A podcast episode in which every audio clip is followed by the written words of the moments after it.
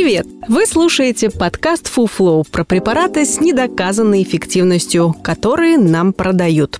Чаще всего они бесполезны, иногда опасны. Мы проверили эти вещества по науке и знаем о них всю правду. Каждый выпуск – новая пачка таблеток, которая вам не нужна.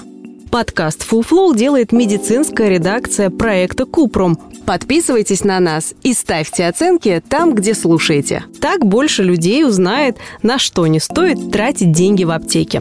Почему пептидные комплексы никому не нужны? В этом выпуске говорим про пептидные комплексы или пептидные биорегуляторы – короткие цепочки аминокислот в виде таблеток или капель, которые нужно капать на кожу. Они пришли на смену БАДам. Основное показание к применению – старение.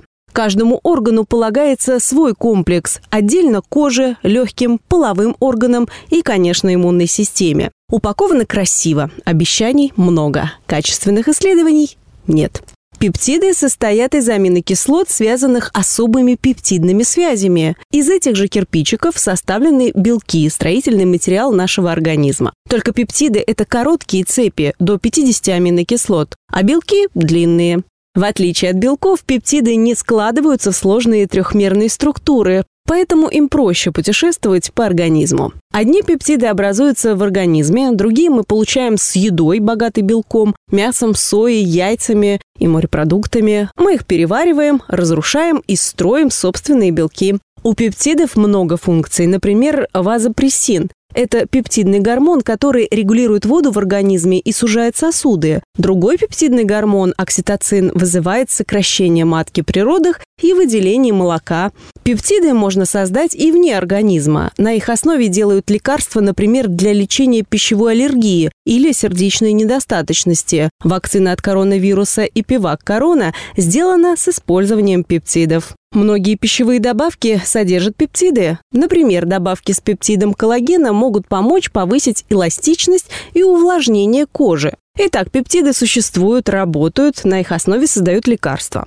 Но что такое пептидные комплексы? Это несколько соединенных пептидов. Производители выделяют цитамины, цитомаксы, цитогены и цитомедины, которые отличаются по размеру и способу синтеза. Звучит наукообразно, только вот такие термины мировому сообществу ученых неизвестны.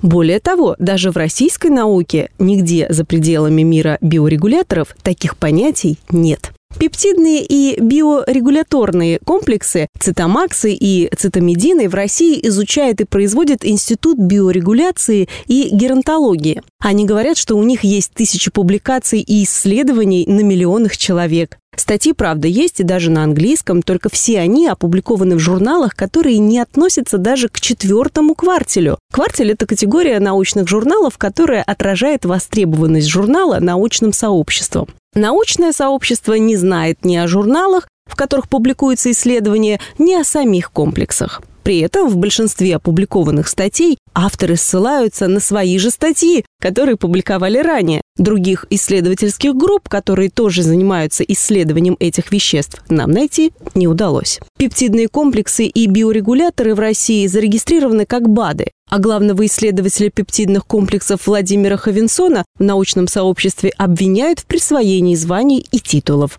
Бутылочка пептидного комплекса на месяц стоит от 890 рублей, 136 капсул от 20 тысяч рублей. При этом для разных органов есть свои биорегуляторы, и со слов производителя до 6 комплексов можно принимать одновременно. То есть капать из 6 бутылочек раствора на внутреннюю поверхность предплечья и ждать омоложения. Увы, пользы не будет. У этих средств нет доказанной эффективности, да и вообще хоть чего-то доказанного. Как вариант, можно потратить эти деньги на себя, купить любимую еду, книгу, сходить в кино или музей и все равно уложиться в сумму большой упаковки. Это был подкаст Фуфло, в котором мы рассказываем о препаратах с недоказанной эффективностью. Ставьте звездочки, комментарии и делитесь подкастом с друзьями и близкими. Так мы вместе убережем их от фуфла. Все мифы о здоровье мы собираем в подкасте Купром, а в проекте «Без шапки» говорим о медицине с лучшими врачами и учеными. Ссылки есть в описании.